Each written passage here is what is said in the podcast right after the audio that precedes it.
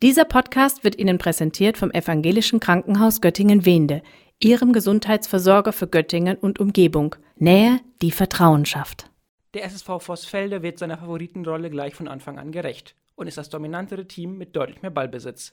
Die SVG dagegen schafft es nicht aus der eigenen Hälfte rauszukommen. 18. Spielminute. Die Gäste spielen von rechts in die Mitte, der erste Stürmer will schießen, tritt aber daneben. Den Ball muss man halt auch treffen. Der Ball kullert nach links weg, der ist noch heiß, sagt sich Lennart Schmidt vom SSV und will die Situation nutzen. Schmidt schießt aufs kurze Eck und obwohl der SVG-Keeper genau diese Ecke zumacht, geht der Ball trotzdem rein. Die Ecke muss man halt auch wirklich zumachen. Neun Minuten später, der SSV mit einem Vorstoß durch die Mitte. Nikolaus Mokri spielt vier Verteidiger aus und schießt kurz vom Strafraum. Göttingens Team-Captain Ricardo Moreno Morales berührt auffällig mit dem Arm in der Luft den Ball. Und völlig zu Recht gibt es einen Handelfmeter. Und weil Morales nicht der letzte Mann war, gab's Gelb. So richtig kann man die Aktion des Teamkapitäns nicht nachvollziehen. So gefährlich war es nämlich eigentlich nicht. Michael Haberrecht darf für den SSV antreten, etwas aufgeregt sieht er aus. Umso mehr freut er sich, als er das Ding reinmacht. 2 zu 0 für die Gäste. Die Gastgeber wirken unzufrieden mit ihrer eigenen Leistung. Der SSV ist auch nicht zufrieden, und zwar über die Höhe der Führung. Wenig tangiert spielt man weiter, fokussiert aufs Tor. Zwei gute Paraden von SVGs Keeper halten die Gastgeber noch im Spiel. Kurz vorm Ende der ersten Halbzeit kommt die SVG das erste Mal richtig raus aus der eigenen Hälfte. Vossfelde, wenig beeindruckt vom ersten kleinen Lebenszeichen des Gegners, machen fast das 3 zu 0, als Reich aus der zweiten Reihe abzieht und nur die Latte trifft. Unverändert mit 2 zu 0 geht's in die Halbzeit. Die SVG kommt mit mehr Kraft und Selbstvertrauen aus der Kabine. Das Spiel kurz nach Wiederanpfiff ausgeglichen. Göttingen hat alle Zeit der Welt, das Ding zu drehen.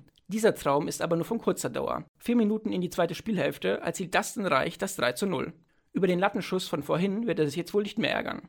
Die Gastgeber jetzt mit Auflösungserscheinungen. Nur acht Minuten später grätscht Malte Istok den Ball rein und erhöht auf 4 zu 0. Die Heimfans lösen sich jetzt auch teilweise auf und kleine Grüppchen von Menschen verlassen die Spielstätte. Der SSV schaltet einen Gang runter und spielt auf Sparflamme. Göttingen kommt dadurch wieder etwas ins Spiel. Der Tabellenerste verteidigt dabei diszipliniert und die Partie wird streckenweise sehr ereignislos. Vossfelde verwaltet die große Führung und setzt immer mehr auf lange Bälle nach vorne. So spart man sich auch gleich noch etwas Laufweg. Göttingen mittlerweile vollkommen aus dem Gleichgewicht, ist beim Spielaufbau zu aufgeregt und beim Verteidigen nachlässig. 76. Spielminute, langer Ball, Vossfelder. Kurzer Sprint von Fabio Cinquino, im Alleingang macht er das 5 zu 0. Die SVG hat jetzt komplett aufgegeben und stellt sich hinten rein.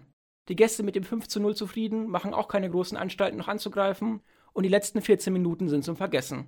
Das Spiel geht 5 zu 0 zu Ende. Übers Mikrofon wird den Gästen aus Vossfelde bitter viel Spaß mit dem Aufstieg gewünscht. Wenn man es diese Saison nicht schafft, aufzusteigen, sei man selbst schuld, wird noch hinzugefügt. Auf dem Rasen spreche ich mit Dennis Erkner, Trainer der SVG.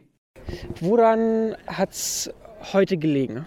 Ich glaube, es sind zwei Sachen. Wir waren in den Basissachen schlecht, ne? in der defensiven Kompaktheit, in den Abständen, im Kettenverhalten, standen zu weit auseinander. Oft hat ein langer Ball ausgereicht, um gegen uns ein Tor zu schießen. Das zweite ist, glaube ich, so ein bisschen die psychologische Komponente. Wir haben äh, das letzte Spiel 3-0 verloren, wirkten so ein bisschen verunsichert und kriegen wieder zwei extrem blöde erste Gegentore in meinen Augen. Liegen dann wieder 2-0 hinten und das macht was mit dir im Kopf. Und das hat man gesehen. Wir waren dann durch die Bank verunsichert, haben uns schwer getan, Verantwortung zu übernehmen und wollten es aber dann irgendwie doch und sind aber dann auch blind irgendwie in die Konter gerannt. Ne? Also wir haben, glaube ich, bei 0-3, 0-4 die ganze Zeit einen Konter nach dem anderen gekriegt. Irgendwann muss man dann sagen, okay, reicht jetzt, wir machen hinten zu, Spiel ist verloren und lassen es nicht zu hoch werden. Ne? Hat heute alles nicht geklappt. Also man muss heute wirklich zusammenfassen von A bis Z. Das habe ich auch gerade zu der Mannschaft gesagt, auch alles nicht gut gewesen heute. Ihr wart relativ chancenarm. Wie kam es dazu, dass ihr so wenig Chancen hattet? Ich glaube, Forsfelde hat es sehr, sehr gut gemacht, muss man wirklich sagen. Also, das ist schon auch ein starker Gegner. Wir haben da im Hinspiel uns eh nicht schwer getan. Da haben wir 4-0 verloren.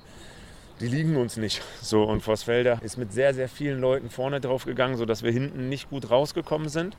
Und andersherum hat Vossfeld es mit sehr einfachen Mitteln gemacht, oft mit langen Bällen.